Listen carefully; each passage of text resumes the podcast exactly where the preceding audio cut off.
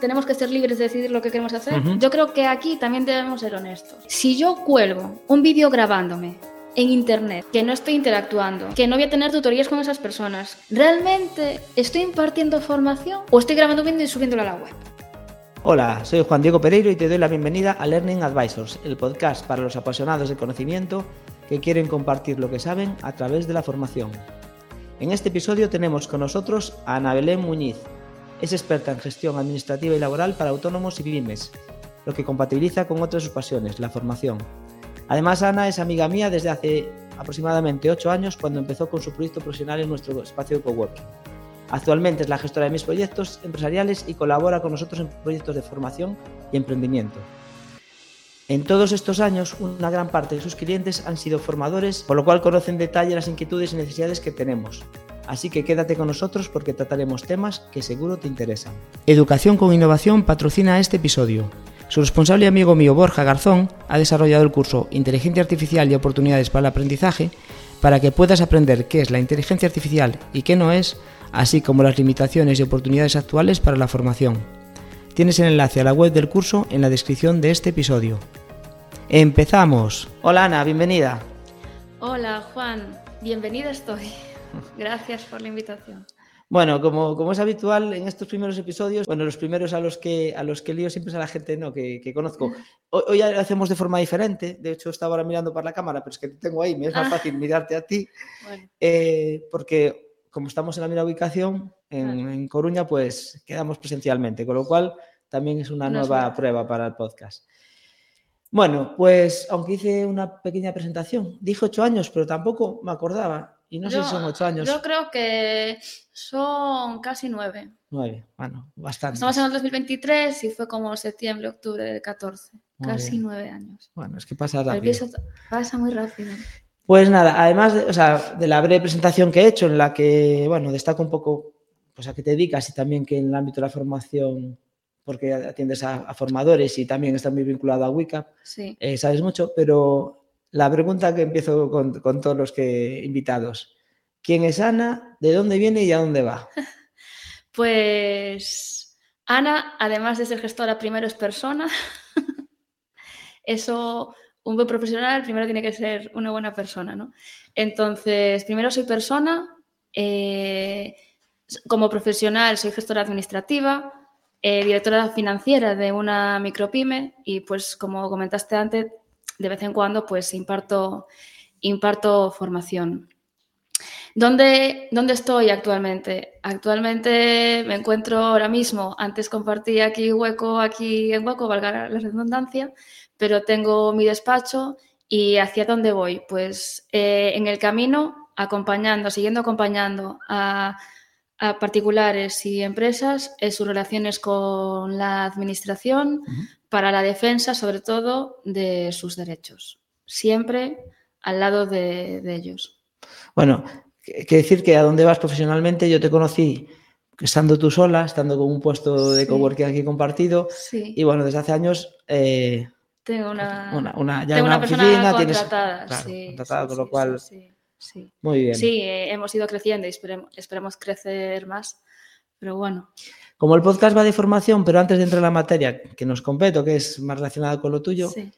eh, te quería preguntar, el ámbito en el que trabajas especialmente es muy dinámico, o sea, estáis siempre con normativas a veces de un día para otro, exageradamente, sí. y con incluso nuevas aplicaciones.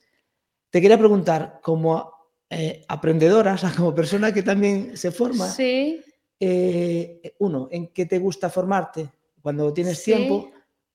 ¿Y en qué te formas? Ya no porque tienes tiempo, porque necesitas y cómo, cómo sueles cómo sueles hacerlo, cómo, cómo- cómo aprendes cosas nuevas. Eh, pues mira, eh, me gusta formarme, bueno, cuando tengo, cuando no tengo tiempo, eh, en todo aquello relacionado con, con mi actividad profesional, ¿no? Temas fiscales, temas laborales, y es cierto que a lo mejor por hobby pues me interesa saber otras cuestiones, sobre todo pues me, me gusta el ámbito digital ¿no? y, de, y de la informática, pero digamos que eso es una muy pequeña parte del tiempo.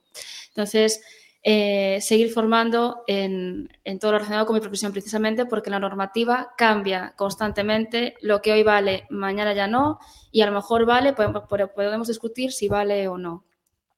Eh, ¿Cómo me formo? Pues me formo tanto eh, a través de cursos, asistiendo a cursos presenciales.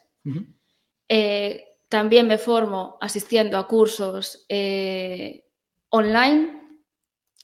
Y también, pues, búsqueda de información y autoformación también, es decir, búsqueda de documentación relacionada y, y estudiarla. Y bueno, también es como una coformación, ¿no? Es decir, una eh, comentar con otros profesionales qué opinan y de ahí también pues, se genera conocimiento.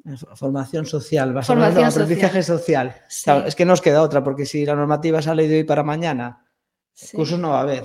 Cursos lo que tienes que es leértela y empezar a hablar con otras personas que compartir el mismo interés para ver cómo interpretan, cómo, cómo lo Efectivamente, efectivamente, me gusta asistir tanto y tener tanto formaciones de formadores, de profesionales que vengan tanto de la administración pública, pues eh, que un inspector va a dar una charla, un curso, por ejemplo, como también del ámbito privado, porque me gusta y me interesa conocer las dos vertientes. Muy bien. Bueno, pues ahora sí que entramos en materia. A ver, vamos a ver. Eh, bueno, y me refiero a temas legales y administrativos relacionados con los formadores y la formación. Sí. Eh, como ya hemos hablado tú y yo, y lo decimos por aquí, o sea, la intención es que en este episodio lo que hagamos es un poco un repaso general de aspectos más importantes, o sea, que más importan a formadores y formadoras y, también a responsables de empresas de formación. Pero um, una pequeña sorpresa, a ver qué tal, qué, tal funciona después, es que la intención es que hagamos periódicamente algún episodio concreto sobre temas específicos para profundizar en ellos, ¿vale? Y además, bueno, pues a ver si, lo hacemos incluso en directo, a ver si nos atrevemos a hacer en directo. A ver si vale. suerte. Bueno, pues eh, un poco, bueno, una de las cuestiones que más importa a la gente que nos escucha, sean formadores o empresas de formación, es el tema relacionado con la contratación. Mm. Aquí estamos porque nos dedicamos a una profesión, a una actividad, y quien, se dedica, quien es formador, pues lo que quiere, lo que le interesa y preocupa es el tema de que le contraten, que tenga trabajo. Sí. Y, y por otro lado, las empresas de formación necesitan a los formadores para poder desarrollar su actividad. Sí. Y surge el tema de contratación. Sí. Eh, de forma, para empezar, ¿qué opciones tenemos para ser contratados o por contratar a un formador? Vale. Em, por regla general, si somos una empresa, eh, las opciones que tenemos para contratar a un formador es una contratación por cuenta ajena, y quizás, digo quizás porque tendría muchos matices, podría contratarse como profesional autónomo. No sé si comentamos después o ahora, pero pues digamos que están esas, esas dos vertientes, ¿no? Por favor, que lo del tema de autónomo se coja así un poco por, con comillas, ¿no? Porque tiene matices. Eh, y en cuanto a la contratación por cuenta ajena, la empresa mm, debe de tener en cuenta el tipo de contrato que ha de realizar a la persona. Con la reforma laboral se ha eliminado el contrato por obra o servicio determinado. Ya había veces que había problemas también en determinados cursos por ese tipo de contrato, aunque se usaba. Mira mucho, mira mucho el tema de la contratación temporal. Entonces, eh, tiene que tener mucho ojo de qué tipo de contrato elegir. Pues ahora mismo, incluso dependiendo de las eh, de las entidades pues están eligiendo contratos fijos discontinuos, es decir, distribuyendo unas horas a lo largo de un año, o incluso eh, pues un contrato indefinido y que no le supera el periodo de prueba. Mm, porque al final el curso dura lo que dura y tal. Si es cierto que ahí pues están un poco detrás de la mosca, detrás de la oreja, porque es como, como no supera el periodo de prueba. Entonces, pues una opción eh, y sobre todo que dan incluso desde inspección, eh, dependiendo, no sé cuánto podría durar el curso, pero un contrato fijo y discontinuo distribuyendo las horas a lo largo del año. Vale. O sea que así ya por donde tenemos la contratación laboral y la contratación mercantil. Sí. La laboral es un poco por donde tú como gestora generalmente orientarías, es porque está más claro el ámbito legal. Sí. La mercantil, autónomo, Sí. Y yo, bueno, me, incluyo un poco más por esa parte porque es también por donde me gusta más que me contraten. Sí. Quizás que se ha vuelto un poco más complicada, ¿no? Sí, se ha vuelto un poco más complicada porque digamos que eh, debemos de, bueno, pongámonos eh, como observadores, ¿no? Es decir, quien ejerce las funciones como empresario o quien ordena, eh, quien ejerce una actividad económica por cuenta propia es quien ordena los medios materiales y humanos. Entonces, por ejemplo, si una entidad de formación te contrata a ti, formador, y es la empresa de formación la que impone la duración del curso, la que impone todo el contenido del curso, la que se va a responsabilizar de si tu formador no vas al curso, ¿qué va a pasar? Es decir, se va a encargar la entidad de buscar otra persona.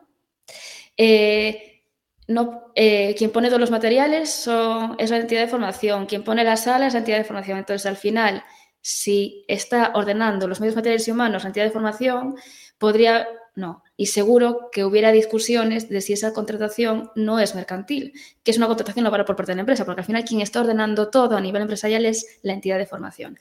¿Qué ocurre?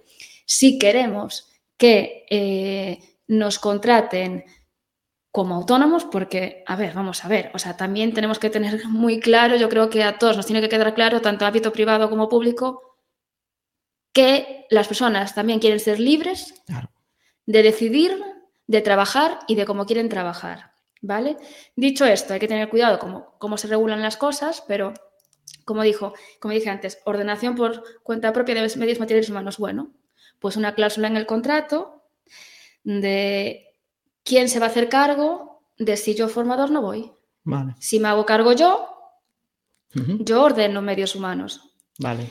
Eh, medios, si yo decido, o sea, vale, tú me propones, eres un entidad de formación cliente, quiero que des una formación, pues por ejemplo, de finanzas. Y soy yo quien elige el contenido, quien prepara el contenido, quien va a entregar el material de contenido, el material lo estoy organizando yo. Si a mayores me alquilas una sala de la clase de la, escuela de formación, estoy asumiendo, estoy ordenando el material de espacio. No me explico. Estoy sí, sí, sí. Entonces. Incluso, eh, incluso en medios entiendo que el ordenador, yo por ejemplo, de formación es para otros, pero yo llevo mis mi ordenador. Claro, o sea, llevas tu ordenador, entonces, pues eso, que hay un alquiler de una sala, que llevas tu ordenador, que eres tú quien decide el contenido de la formación, que eres tú quien te vas a responsabilizar de si estás enfermo, por ejemplo, en el día de la formación, ahí mm, sería muy discutible. Pero bueno, pero, tienes que meter todas las, o, podría ser parcialmente. Porque... Cuanto más mejor, o sea. Lo, digo porque, porque, porque también hay que saber que mucha de la formación que hay en nuestro país es subvencionada y el tema de su contratación, o sea, a veces parte de lo que comentas, por ejemplo, yo, pues el ordenador, el, temario, es cierto que te tiene que poner, o sea, pues, viene definido, pero tú tienes libertad, por decir así, de cátedra de cómo haces y cómo organizas, eso es cierto. Pero hay cuestiones que a veces pueden ser en la práctica no, no posibles por temas, incluso por imposiciones legales o como... Pero... Si hay una cuestión de imposición legal en algunos aspectos, pero en el resto en el resto que se cumpla. Porque si existe una imposición legal sobre todos los aspectos que he comentado, si existiese una imposición legal sobre todos y cada uno de ellos, si se quiere tener plena seguridad de que no hay ningún problema, ahí mediaría una contratación laboral. De hecho, eh, me ha pasado con clientes y clientas que eran formadores profesionales, pero por, por las características de los cursos que estaban dando, que venían por ámbito público y demás, llegó un día un inspector y dijo, aquí tiene que ser eh, contratación laboral. porque no se podía negociar ningún, ningún otro aspecto. Pese a que, porque no vale, tengo más trabajos como autónomo. Eso no vale. Lo que vale es quien ordena los medios materiales. si los ordena, ¿sabes? Si no hay nada que ordene yo, bueno, eh, yo me consta, porque yo como responsable de formación que fui en la Fundación Laboral, tuvimos ese problema hace años ya. No comparto, yo, o sea, lo que hice es hay que velar porque pues no haya falsos autónomos y todos los temas así, pero yo creo que también las personas que queremos hacerlo de una forma y ejercemos nuestra actividad autónomamente, tendríamos tanto derecho o más que, que, para decidir cómo queremos cobrar. Por supuesto. Eh, hay quien dice a veces, eh, no, pero pues que lo te contratan laboralmente, ya, pero es que laboralmente, eh, pues que no lo sepa, aunque la mayoría debíamos saberlo, pues, o sea, lo que me llega a mí es un dinero, pero la empresa gasta mucho más. O sea, si tiene un presupuesto, parte, solo me llega a mí una parte. Si me contrata como autónomo y destina el presupuesto a pagarme a mí, evidentemente yo tengo que pagar mis impuestos, ya los pago, pago mi cuota de autónomos, hago la retención, pero, pero el, el, neto que me llega y el bruto, evidentemente, uh -huh. es, es superior.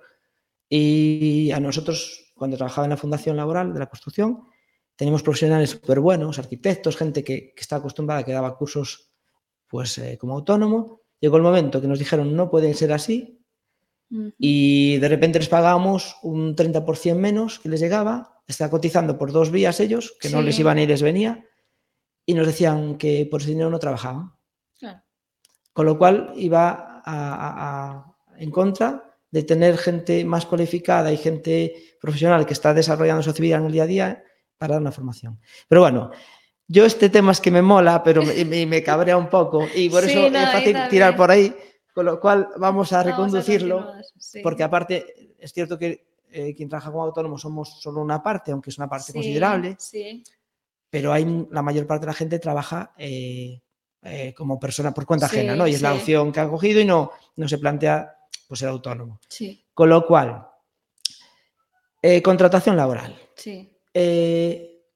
Temas de salario, convenio, un formador. ¿Qué tipo de convenios suele aplicarse y desde dónde suele estar el salario que, que cobraría? En general, en general en los, los, contratos estarían, eh, los, los, formadores estarían contratados por el convenio de la formación no reglada en general. Uh -huh. Sí, sí.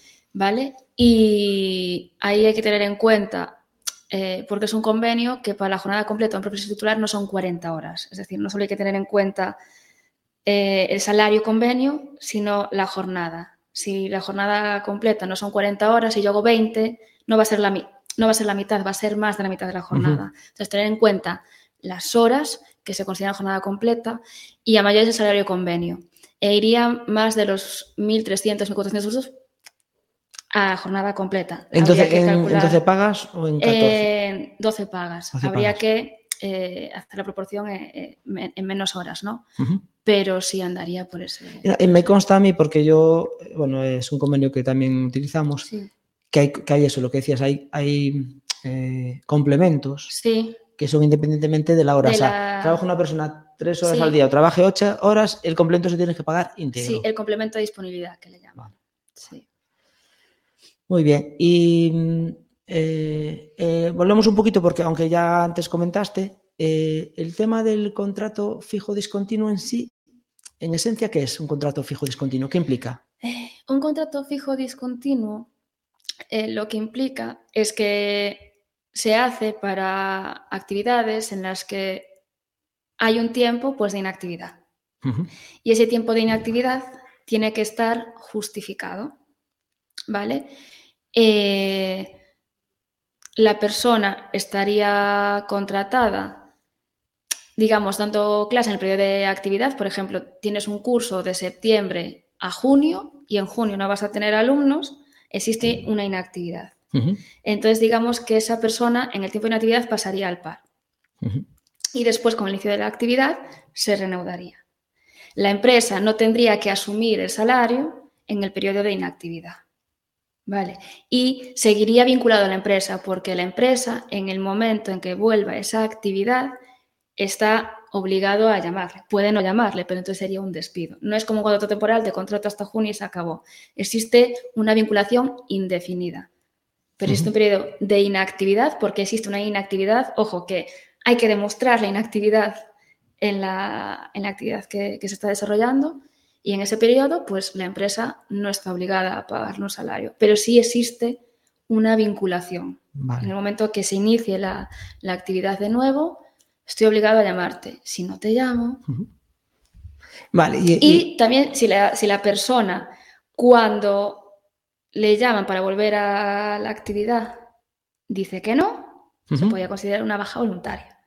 Vale. Porque existe una vinculación indefinida entre la empresa y el formador. Al margen de que, claro, es que vuelvo igual un poco que a los autónomos. Yo eh, veo incoherencias para, para el ámbito en el que nos movemos este tipo de, de vinculaciones por varias razones. Porque un formador, evidentemente, no va a estar esperando a que le llame una empresa. Sí eh, para tal y dejar renunciar a otras actividades. Sí, Y, y también eh, implica que tú a veces puedes tener una persona, o sea, formador, que, que, bueno, que cumple un cometido, pero que no es que te guste mucho. Y ya tienes vinculación, no, no- la próxima vez que tengas ese curso no puedes llamar a otro que tú consideres mejor. claro, sí, eh, totalmente, pero es lo que te comentaba, se ha acabado la...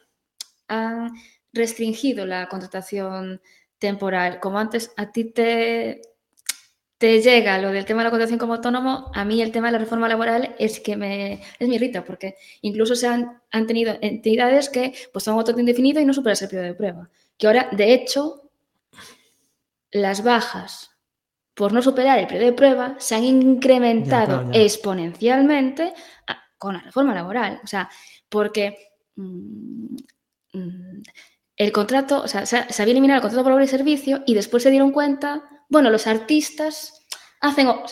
entonces, bueno, sí es cierto, por ejemplo, que en el ámbito de la formación el contrato por obra o servicio no se podía hacer a la ligera, es decir, si tú tienes un curso de matemáticas en una academia, todos los años, eso no es una obra o servicio específico determinado, no sé si me explico, ahí sí que tendría que mediar una contratación indefinida.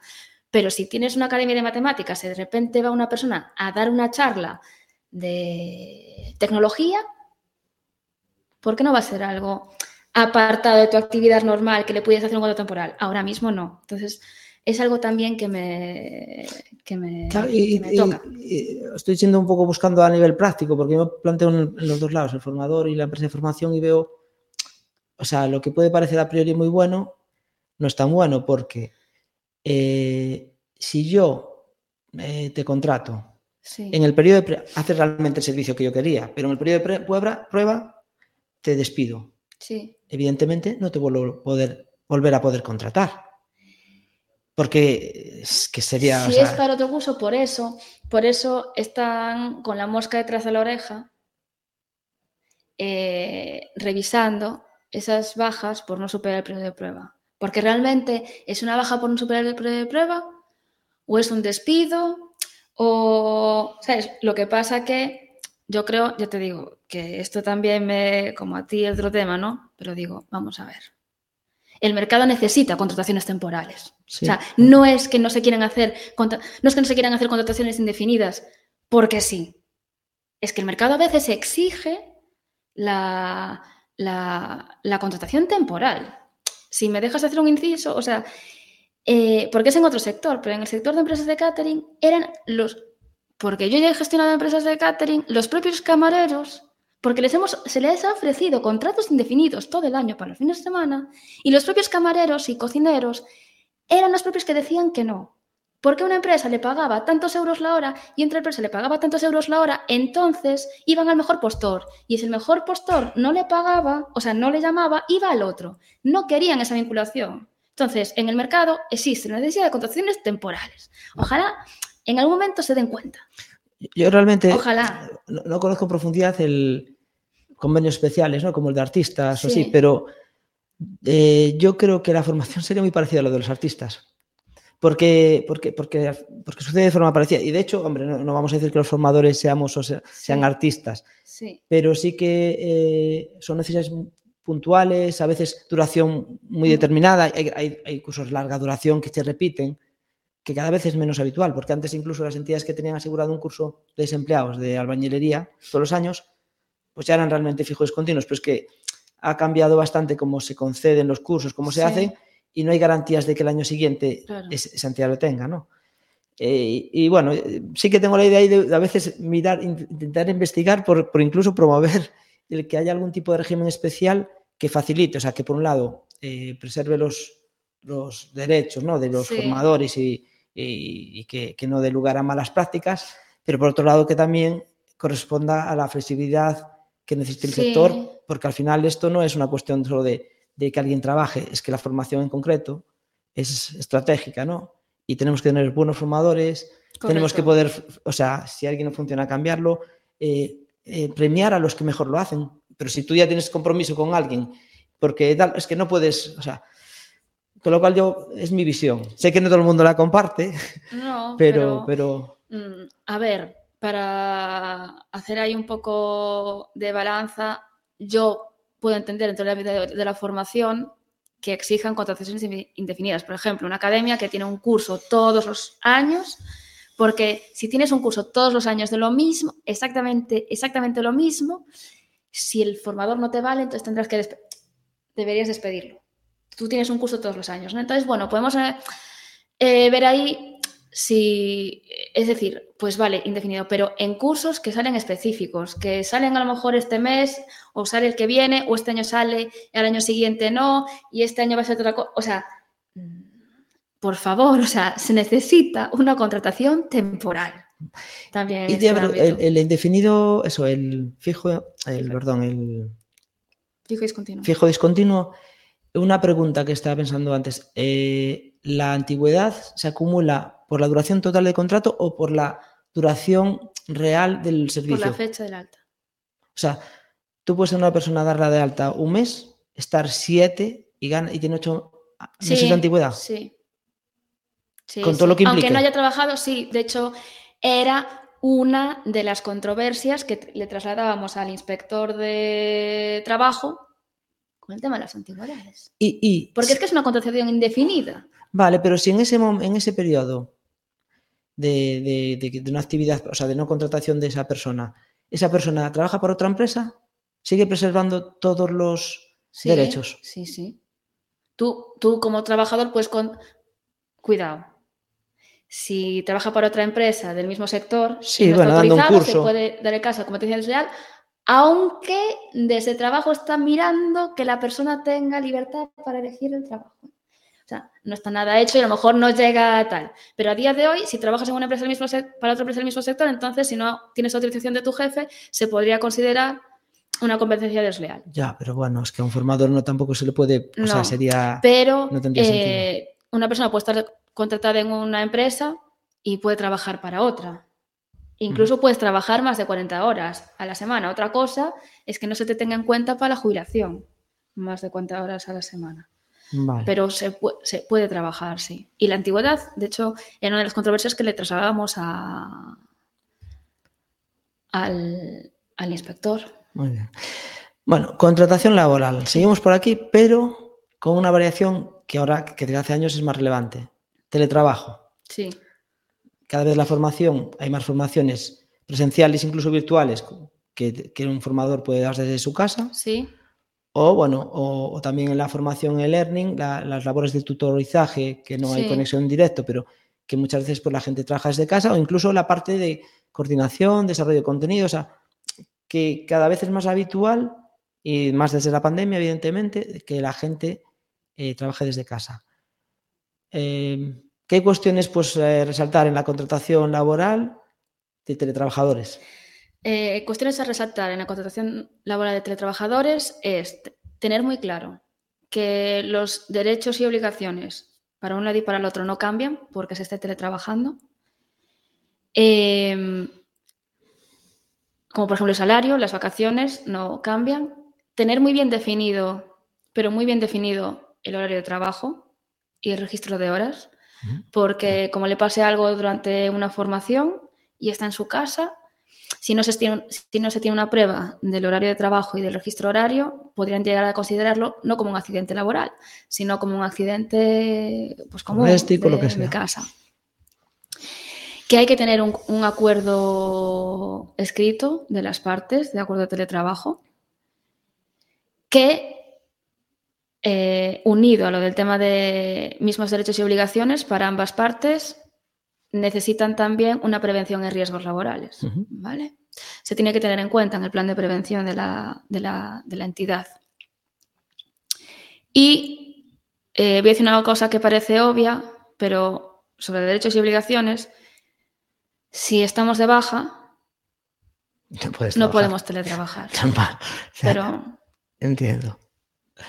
Vale, y dentro del teletrabajo un matiz. Eh, así como es como el teletrabajo, también es común el, combinar presencial, trabajo presencial, con trabajo desde casa. sí, Eso me consta que hay un límite desde el cual, o sea, que diferencia lo que se considera teletrabajo o lo que no, o ciertas Sí, cuestiones. sí. ¿Cómo, ¿Cómo es eso? pues que si el teletrabajo supera más del 30% de la jornada, pues se considera que existe hay un acuerdo de teletrabajo. Si no supera esa- ese porcentaje, es algo eh, esporádico. Vale. Pero si no, debería de mediar un acuerdo de teletrabajo. O sea, y se consideraría esporádico aún estando de alguna forma Sí, formalizado. Sí, Vale, sí. vale. que eh, con el tema de la formación, aunque sea una hora, por ejemplo, yo recomendaría que sí que se hiciera algún acuerdo, aunque no existiera una obligación, porque no existe teletrabajo como tal, porque la persona va a estar impartiendo formación desde su casa, se va a ver, a lo mejor tiene un fondo, pero a lo mejor no tiene desde su casa, entonces pues que haya unas autorizaciones para que se vea, aunque sea las paredes de su casa, pero mm, es un poco porque esa imagen se va a trasladar a... Mira, y, o- y otra cuestión que también ahora recuerdo, que había matices, o sea, bueno, los que somos ya autónomos, empresarios, nos gusta, aprovechamos esa labor para poder a veces hacer las cosas de donde queramos, ¿no? Pero cuando una persona trabaja por cuenta ajena y teletrabaja, me consta que a veces piensas que tú puedes estar trabajando según te coincida en un sitio o en otro. O sea, me consta es lo que pensamos generalmente, pero me suena de que eh, al final el centro de trabajo es la casa y si es tu casa donde está puesto el teletrabajo, no puedes o no debieras teletrabajar desde cualquier otro sitio. Desde- entre otras cosas, por ejemplo, por la prevención de riesgo. Claro, mm, vamos a ver. Bueno, el- la casa sería lugar de trabajo, centro de trabajo Centro de trabajo. definido por normativa es aquel que está comunicado a la autoridad laboral. ¿Puedes comunicar un domicilio como centro de trabajo a las autoridades laborales? Sí, pero si lo comunicas, mm, eh, un inspector podría tener acceso a una parte determinada porque lo has comunicado como centro de Para ir a trabajo. casa. ¿Vale? Pero es lugar de trabajo. Y como hay que establecer un lugar de trabajo en el acuerdo, eh, pues se tiene que poner lugar de trabajo desde donde se va a prestar el servicio. Pero lugar, no centro. O sea, hay Claro, matices, vale. el centro de trabajo es, por ejemplo, lugar de trabajo, trabajos de mi casa y mi centro de trabajo, mi centro. de- Podría ser tu casa el centro Sí. de trabajo, pero hay que comunicarlo a la autoridad laboral para que sea considerado centro de trabajo. Eh, entonces hay lugar de trabajo, pero lugar de trabajo también es aquel en el que se desarrolla un trabajo, sin que esté comunicado. Pero, ¿por qué digo esto? Porque como es lugar de trabajo, si, eh, en todos los lugares posibles que pueda teletrabajar la persona, por recogerlo. Pues por lo que decías tú, si tienes un accidente y yo qué sé, pues Claro, que sea en itinere. A lo mejor, bueno, ¿sabes? En itinerario, o- o... no, es que, yo qué sé, estoy estresado, porque a ver, ¿no? Estoy estresado y me voy cinco días a... de escapada a, traba- o sea, a trabajar, no de vacaciones, pero a, a trabajar desde otro ambiente. Hombre, eh, vamos a ser un poco prácticos, ¿no? Y no vamos a desarrollar todo un acuerdo, pero haremos un anexo de que la empresa le autoriza a trabajar durante tal y que le comunica aspectos que debe tener en cuenta en el a la hora de hacer su trabajo, Vale. ¿no? Pero sí, de alguna forma debería estar reconocido, porque si no, mira, es que no es tu lugar de trabajo donde te pasó. vale, casi es más por una seguridad del trabajador que esté, Sí. que esté más amparado en caso de que pase cualquier cosa, ¿no? Sí, sí, Vale. sí. Muy bien. Bueno, pues no sé, contratación laboral, lo creo que por ahora hoy lo dejamos, si eso a lo mejor habrá específicos, ¿no? Sí. Eh, y nos vamos a, la parte de trabajar por, por cuenta propia, como autónomo. sí. Eh, si alguien eh, se quiere, quiere trabajar, como, que lo contraten como autónomo, trabajar como autónomo en el ámbito de la formación, o sea, ¿qué necesita? ¿Qué tiene que cumplir? ¿Qué, qué pasos tiene que dar? Vale.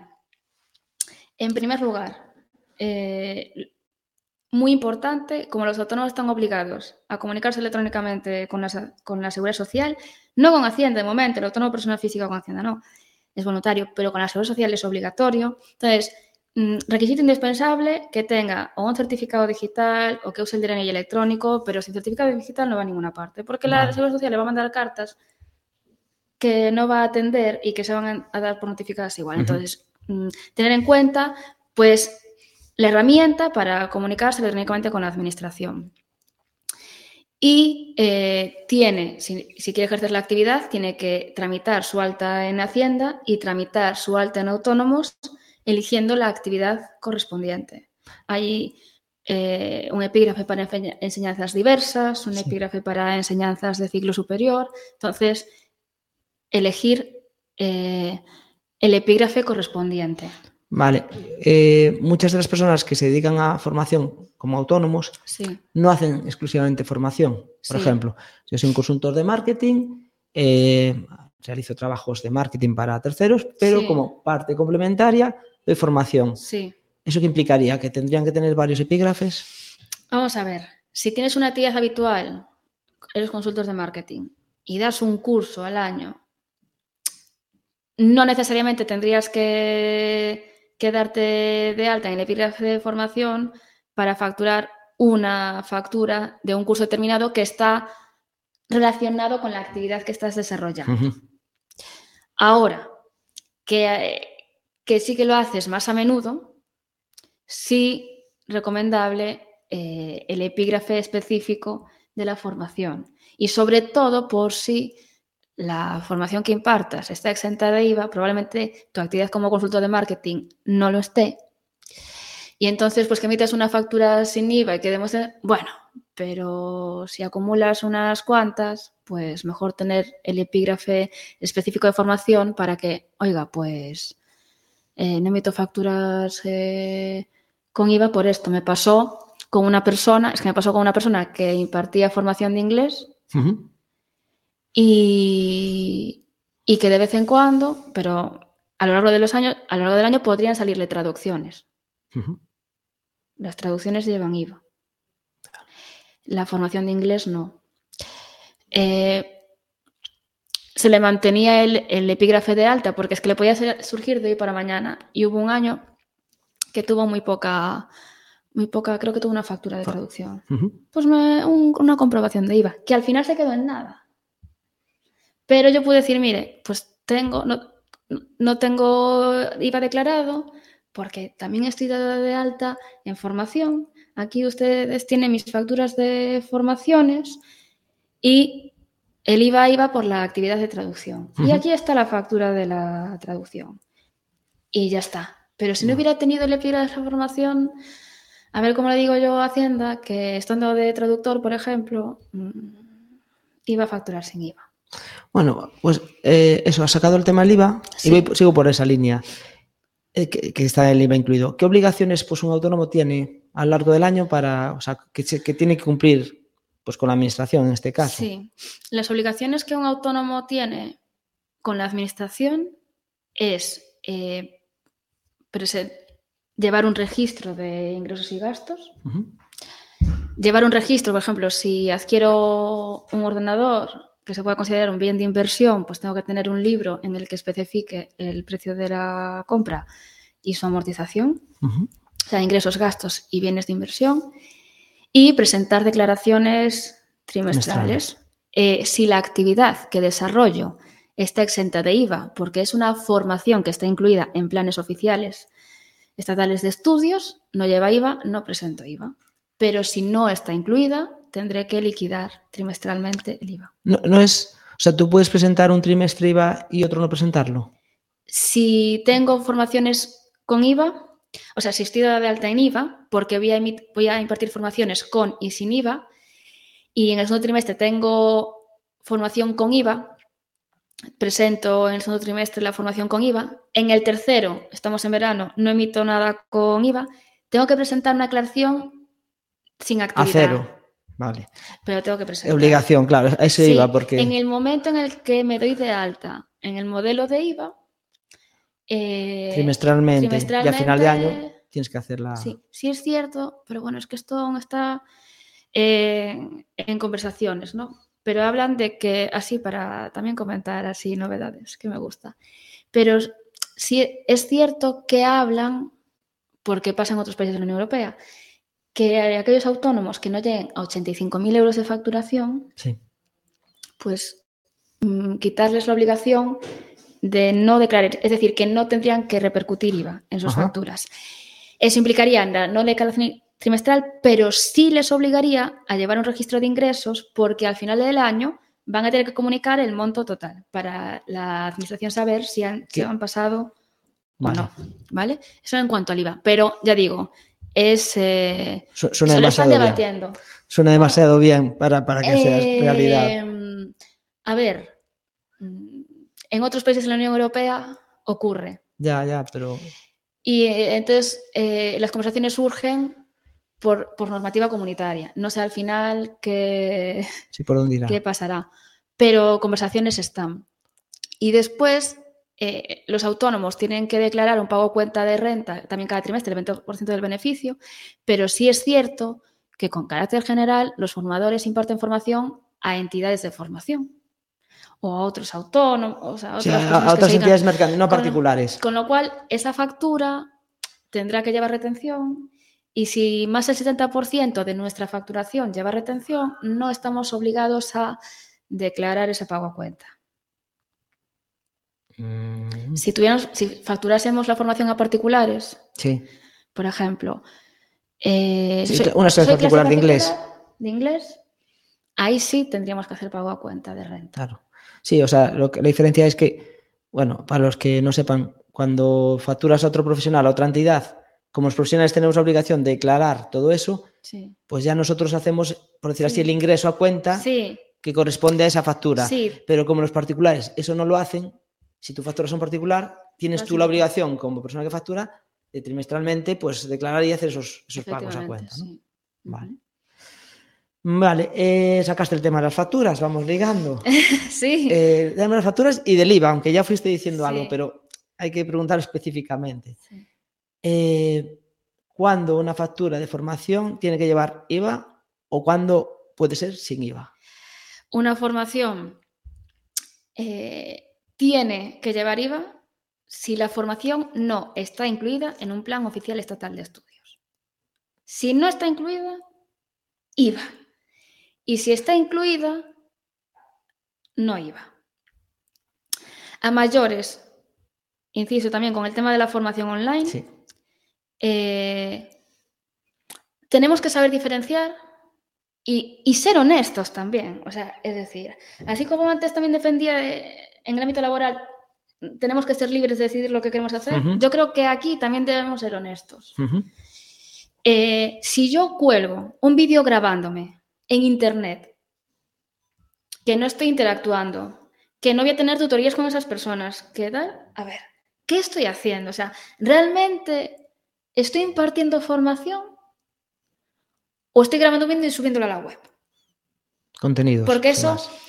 Eso es un contenido Claro. audiovisual. Es decir, eh, ahí ya no hay eh, formación incluida en un plan oficial estatal de estudios o no. ¿Qué estás haciendo, por favor? O sea, no intentemos. Ahora bien, es decir, eh, doy formación online, se preparan las clases, hay una formación. Hay tutorías, o sea, eh, hay presenciales. tutorías presenciales, incluso, es decir, pues te conectas con la gente, impartes la formación, das.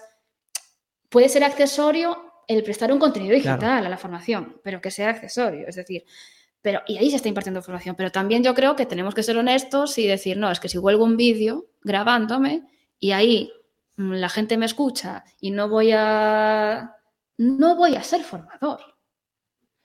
Mm, O sea, todo lo que implique que esté, pueda automatizarse, que no haya Sí. una intervención humana en el proceso de aprendizaje, sí, tendría que ser con IVA, claro, sí o sí. En el momento que ya el, el modelo formativo pues implica que hay tutorización, que hay un por detrás, podría ser o parcialmente con IVA sin IVA, o incluso si consideras que simplemente esos son como complementos a la parte humana, Sí. podría ir sin IVA, siempre y cuando esté dentro de un plan oficial de estudios. Sí.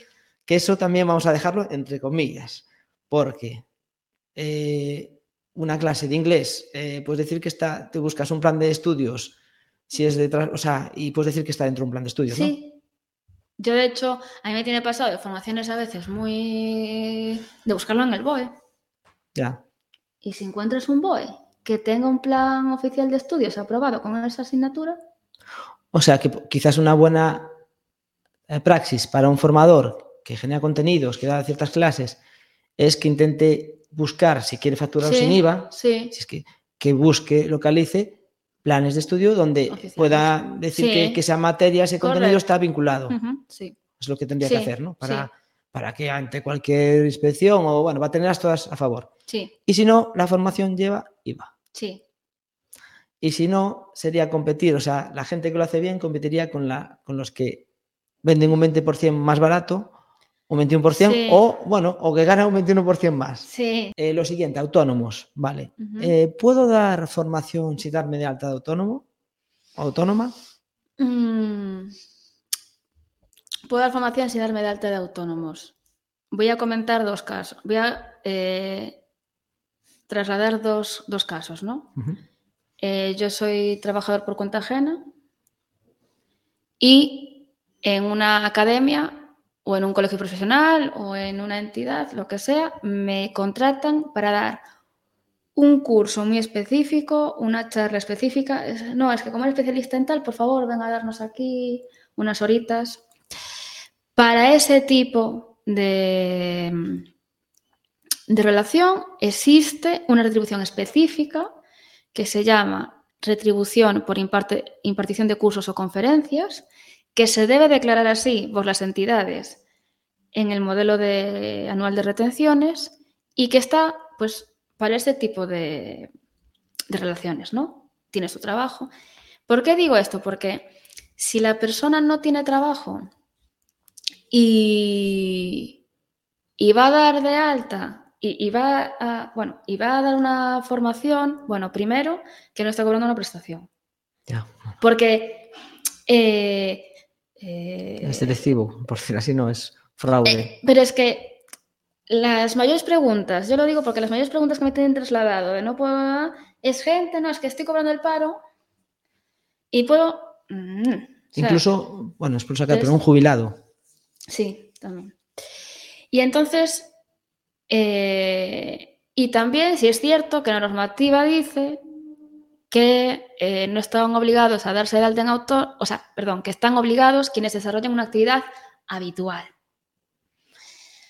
Pero es que en la definición de palabra habitual eh, tenemos muchas discusiones, que si no llega el SMI, pero también, bueno, El SMI es el el salario mínimo, mínimo interprofesional, que está en cuánto ahora mismo. Ahora está en 1.260 brutos incluidas pagas, o sea, en 12 pagas. Vale. Y si no llega a estar, pero también se podían demostrar con otras cuestiones la habitualidad. Entonces, sinceramente, eh, ante la duda, y si puede coger, porque probablemente si te están llamando para una formación, lo más seguro es que hayas dado otras.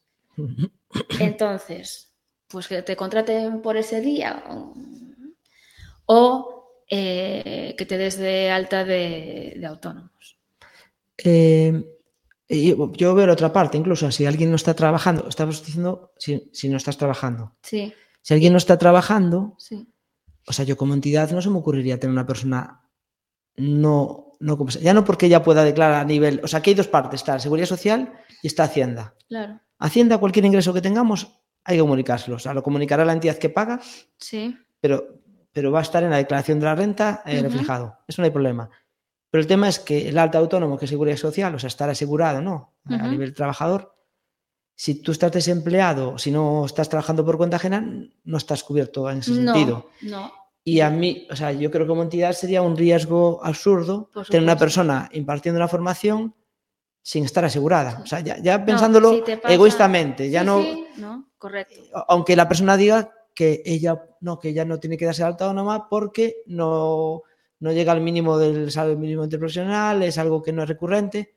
O sea, Correcto, no, no, no. eh, por eso decía que en eso de duda, o sea, el, el alta. Sin, pero bueno, como a veces preguntan por matices de tal, sí existe, sí es cierto que existen ciertos matices, pero evidentemente, pues lo que comentaba, un alta cuenta ajena, un alta. De hecho, mm, yo no recomiendo otra cosa más que que esa persona esté cubierta. Ya. Ya, ya. Y sobre autónomos, una última pregunta. Eh, ¿Cómo está ahora mismo? O sea, la cuota de autónomos general, o sea, a lo mejor que puede aplicar una persona que se dedica a formaciones y estará sobre los 270, Sí, 300 casi euros, 300 supongo, por ahí, ¿no?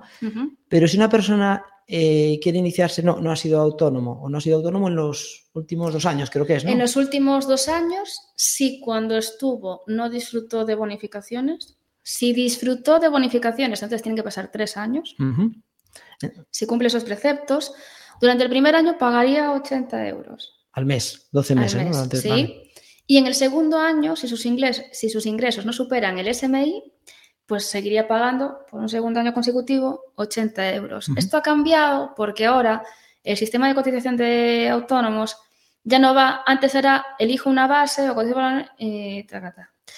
Ahora hay, se cotiza por una estimación de los ingresos anuales. Tenemos que ser un poco futuristas. Digo, porque si ya tienes la actividad, pues más o menos conoces tu histórico. pero, si, empiezas, tienes que ser un poco futurista. Entonces, eh, pues eres un poco futurista y comunicas una estimación de ingresos. Claro, la seguridad te permite cambiar esa estimación cada dos meses. Es decir, bueno, pero se va a cotizar según sean tus ingresos, en función de tu tramo de ingresos vas a cotizar por una base mínima y una base máxima. Y ya digo que para el primer año de actividad 80 euros y para el segundo año de actividad, si tu, si tu facturación no llega al SMI, también se, vamos, se alarga otros por otro año más los 80 euros. Ahora bien, mm, que realmente vuestra facturación no sea superior al SMI. ¿Por qué? Porque si, pasa, si te pasas por la eh, estimación... Eh, claro, ¿qué, ¿qué es lo que estoy viendo? Es decir, lo que estoy viendo por parte de la administración es que cuando una persona quiere ejercer un derecho que le beneficia, ya sea una bonificación, ya sea una devolución de un impuesto, o sea, que sea beneficioso para el interesado, en la mayor parte de los casos puede medir una comprobación. Es decir, llevas dos años de alta y tu, y tu facturación no llega al SMI, que no quiero decir que no llegue, pero que estés esté seguro de que no llegue. Vale, vale. ¿Y esos tramos con la nueva forma de pagar autónomos, entre, o sea, cuál es el tramo bajo y el alto? O sea, ¿desde cuánto pagaría? Eh, 1.100 y algo, la base mínima, que son 200, 200, eh, casi 300 euros. Sí es cierto que para personas que no tienen el SMI la base es menor y pagarían 230 o 260. Tampoco es que, es que cambie mucho. ¿eh? Y la máxima, si, mis, no, si mi cabeza y mi memoria no me falla, estaríamos hablando sobre los 4.500 y algo. La base máxima. Ah, la base, la base máxima. Que yo no sé si serían cerca de 900 euros de cuota. ¿no? De cuota, vale. Por ahí. Muy bien, pues yo creo que tenía aquí lo que tenía contratación laboral, autónomo, facturación también hemos hablado. Yo creo que hemos tocado prácticamente todo lo que tenía yo aquí en, notas. No sé si hay alguna cosa que, que, nos haya pasado que tú veas así interesante para dejar aquí. Creo que hemos tocado casi todo, o todo así por regla general que en cuanto al ámbito profesional, si son autónomos, mm, por favor que eh, si lo hacen ellos mismos, se pongan en el calendario los, plazos de impuestos. bueno, ahí, lo que te iba a decir, y parece sesgada la respuesta seguramente, pero es, recomendarías, entiendo yo, porque al eh, final yo he sido, me lo he hecho yo mismo cuando empecé hace 11 años, eh, sintiéndome muy capaz de hacerlo, y al año 2 eh, recibí un par de notificaciones de la AEA con dos sanciones por no haber presentado dos modelos que yo eran cero, o sea, no es que hubiese evitado pagar nada, pero a mí que me lo explicó, me lo explicó parcialmente, yo lo hice mal y me costó dinero después. Sí. Mm, recomiendo, sí. Eh, encarecidamente, además. No porque es decir, no porque yo sea asesora, es decir, pues pueden contratar a cualquier otro profesional. Pero primero, además, que va a ser importante para tu negocio, es decir, ¿cuál es tu negocio? ¿Presentar impuestos o impartir formación? Pues dedica tu esfuerzo a tu negocio. O sea, ya no solo por tema de haciendo tal, es decir, Céntrate en tu negocio. En buscar clientes, en desarrollar contenidos, en dar clases. Porque si no vas a tener que pararte, tengo que aprender sobre esto y no sé qué, y estar pendiente, y que de verdad los plazos se pagan caros. Y eh, es eso, que a veces se coge confianza porque, porque puedo yo, y a mí me han venido profesionales de puedo yo, y cuando a veces han venido, pues ¿sabes? Para arreglar lo que ya, no, podía arreglarse. Claro, entonces, que yo no digo que como todo está y cada vez más electrónico y cada vez está como... no para todos, pero sí para aquellos que estamos acostumbrados a estar con el ordenador y temas digitales, que lo veamos sencillo, pero es que no podemos olvidar que detrás de todos esos procedimientos hay una normativa detrás. No, no, para mí, o sea, personalmente, cualquier folleto, darte de alta, tiene casillas que hay que entenderlas, que no es, o sea, que el tiempo que le tienes que dedicar es muchísimo. Y después Sí. los cambios que hay continuos, No. eh, eso, ¿a qué estás? Sí, Es, eh, a mí me fastidia a veces que muchas de las obligaciones que tenemos de gasto, de generar gasto, es por la burocracia que hay. No es que sirvan para nada, No, no, sí. pero, pero es lo que hay. Ujú, sea, Correcto. Y la recomendación también, eh, y no tengo intereses con ganas ni nada tampoco es, pero es que, que se acuda a un asesor. Me consta, y ya no le pregunto ni siquiera a Ana, sino que lo digo yo, que como las obligaciones son trimestrales, generalmente las opciones de que tener a alguien que tienes durante todo el año con una cuota, que generalmente lo que implica eso también es un asesoramiento, algo que ante cualquier duda haces una llamada y te suele atender bien. Pero también si no se quiere hacer eso, pues se, se acude trimestralmente, igual que quien de forma particular le hace la declaración de la renta a una gestoría, pues las tarifas pueden ser diferentes, pero es algo puntual y, y tiene ese desembolso en el, Sí. en el momento Sí, que tiene sí, que hacer esas, las obligaciones. Ujú. Hay que tener cuidado de, de ser, pues eso, llevar la relación de gastos, algunas cosillas que, Claro. pero que es una cuestión que también como profesionales no debería ser difícil, no es un. Excel más que un Excel y ser un poco rigurosos. Y poco más. Eh, yo también iba a añadir aquí una cosa que es recomendar a los que nos dediquemos como formadores de forma autónoma a tener un seguro de responsabilidad social corporativa. Sí. Eh, porque Sí. no es, no es mucho dinero, bueno, todo es dinero, todo es dinero, porque son Sí. ciento y pico, doscientos, depende. Pero eh, si tú, por ejemplo, asumiendo incluso la responsabilidad que decíamos antes de, de gestionar la docencia, pues si no puedes ir, alguien te reclama, una entidad te reclama pues daños por algo, ahí está el seguro. Sí. Que tienes un accidente en una formación, que aunque, de- aunque des la formación para un tercero, posiblemente primero el primero que tendrá que, que soportar el, la responsabilidad será ese tercero, la entidad que, que- que realmente hizo la formación, pero tú como formador es posible que seas el siguiente en la cadena. Y al final es eh, vivir un poco más tranquilos eh, por, por estar cubiertos, como, como tenemos el seguro del coche, lo mismo. Muy bien, bueno, pues yo creo que cualquier cosa más, más, más detallada pues la podemos dejar para sesiones que hagamos en eh, más específicas. Y ya en la última parte pues te voy a hacer dos preguntillas más. A. Una, como formadora, eh, ¿cuál dirías tú que es tu top 3 de herramientas que utilizas para, para formación? Vale. Ahí me voy a salir ahí un poco de, bueno, de la preguntilla, pero sí es cierto que, que en parte relacionadas con, con el ámbito ¿no? del que estoy hablando. Eh, como formadora, yo a veces doy formaciones muy concretas, muy específicas, entonces, pues para mí eh, la aplicación de Zoom eh, cuando imparto formación es de la más cómoda y accesible para mí, ¿vale? Entonces diría, ¿sabes?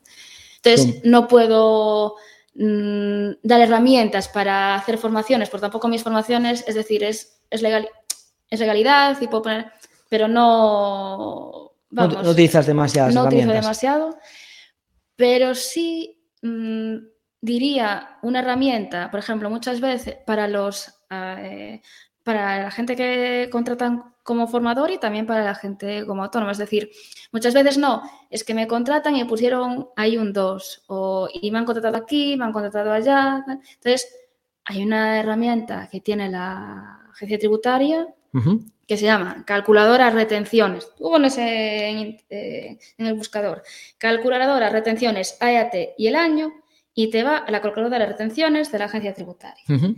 Y tienes que cubrir nuestro DNI, el año de nacimiento, el, el salario bruto que hemos ido teniendo, que lo pone en la nómina, Sí. bruto, o base IRPF, que lo pone, y eh, una casilla que llaman gastos deducibles. Ahí metemos lo que nos descuentan en la nómina, que también lo vemos en la nómina, de por seguridad social. Y vamos sumando a lo largo del año para saber si vamos a tener que pagar una hacienda, para ir teniendo una previsión. Sí, vale. Y en el resultado nos dice, pues eh, tendrías que tener un 5 o no tendrías que tener nada. Pero es una aplicación gratuita, accesible, va a, va a haber un montón de casillas, más de las que, más de las que he mencionado, pero teniendo en cuenta bruto y los gastos de seguridad social, podemos hacernos una idea de si ¿Nos va a dar a pagar, o a cobrar? No, También- ¿Vale también para un autónomo? O sea, ¿o no? Eh, un autónomo yo lo- sería lo bruto en el sentido de en vez de ser salario bruto, pues facturación bruta y gastos y quitar los gastos, claro. ¿Vale? Pero sí, así a modo bruto también hacer. serviría. Tío, porque tú a lo mejor estás empezando la actividad, te tienes solo el 7%, Sí, sí. pero saber que, que a lo mejor te es mejor aplicar el 15% y quedarte, Sí. en salud, porque, Sí. porque después si no vas a tener que pagar. Sí, a modo bruto ya te digo, sí serviría, pero no tanto como para nóminas, pero sí a modo bruto tener en cuenta eso, que es la facturación y que los gastos asociados son. Y pues una herramienta, eh, pues hay varias, Billing, Kipu, eh, Selconta, es decir, una herramienta, Yo te hizo Holded. Holder, pero... Estoy haciendo aquí prefiero- publicidad a- Sí. a, a una startup también eh, catalana que, está, que, que funciona muy bien. Sí. Eh, pues una herramienta que les permita gestionar las facturas de una forma digitalizada y Profesional, y yo diría. profesional, Y no sí. utilizar un Excel. Porque lo que puede pasar es que te equivoques en el número de factura, que te equivoques en la fecha y, y te ayuda también a tener un control de las de la del histórico de facturación. O sea que nos quedamos, bueno, por un lado, con Zoom como herramienta, así que tú destacas más para la parte de las formaciones. sí, Y después, si vamos ya no herramientas de formación, pero sí para formadores, son días de formación. correcto. A la calculadora, De retenciones de la agencia tributaria. vale. Y, y después, en una amplia gama de programas, como pueden ser, a mí me suena Billing, Holded, Sí, Hold- Kipu, Kipu. Sevconta. son programas de facturación que valen tanto para autónomos como para, como para empresas Sí. y que además me consta en, en varias que tienen planes que para un autónomo que aparte facturas, que a lo mejor tienes 20 facturas, 30 facturas al año Sí. o incluso más, eh, Sí. tienen su versión gratuita que ni siquiera, o sea, ni siquiera tienes que pagar nada. Correcto. Muy bien. Bueno, pues para finalizar, eh, y esto es, es difícil, es complicado a día de hoy porque como evoluciona todo, pero ¿dónde ves o qué ves, cómo ves la formación dentro de cinco años? Y, y ya que antes te saliste un poco del- de la pregunta para el ámbito también de fiscal y bueno, de gestión, si también ves que hay cosas que, puede, que, que están cambiando, que cambia, o que crees tú que cambiarán respecto a, Vale. a lo actual.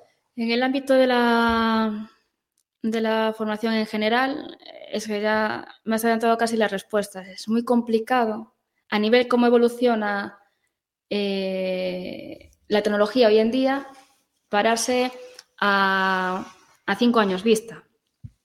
Pero sí es cierto que, pese a que pueda estar más o menos de acuerdo, veo que en la formación mm, va a tener un mayor componente tecnológico Sí. Eh, que no va a ser impartida. Para mí, el componente humano va a ser importante, pero no va a ser el principal, el componente humano, desde mi punto de vista. Y, eh, o sea, y creo, ojalá que ese componente humano no se pierda, porque no, no estoy segura si en algunas formaciones se llegará a perder al 100%. O sea, pero ojalá que el componente humano no se pierda, porque yo creo, me da igual cómo esté evolucionando una máquina.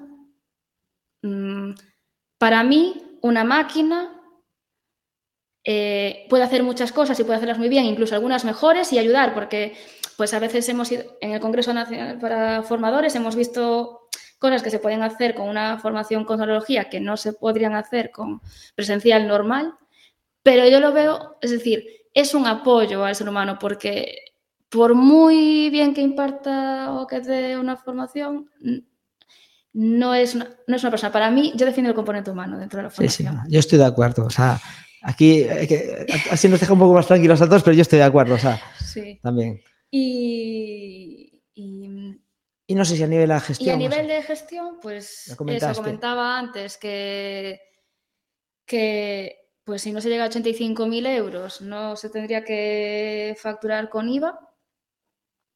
Eh, Perdón, ¿no se facturaría con IVA o no se declararía el IVA? Bueno, claro, es bueno, lo no se mismo. factura, oh, Facturas no con se IVA, pero, no- con IVA pero te lo quedas tú. Ah, vale. Si tienes compras como, como Claro, pero si tú no sabes cuánto vas a facturar.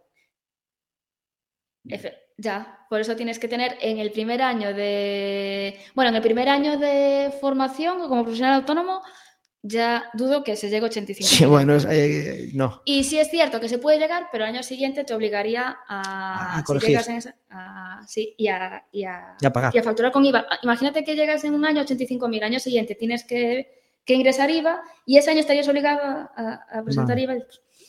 Pero no sé al final cómo lo van a hacer. Sí veo que es una eh, eh, simplificación de los trámites que realmente ojalá eh, así sea. Al final, eh, vamos a ver, si, es, si existen fórmulas, es decir, si existen fórmulas que las personas pueden hacer una actividad de, eh, empresarial o profesional y las tramas, las, las, ay, ahora no me sale, pero la burocracia es menor o es más accesible, eh, yo sinceramente, yo no quiero que me dé de comer, hablo como asesora, yo no quiero sí. que me dé de comer la mala gestión Ya, por ya, parte de la administración Sí, ni, ni los quebraderos de cabeza de... porque me permitiría poder hacer otras cosas también y asesorar de otra, de otra forma.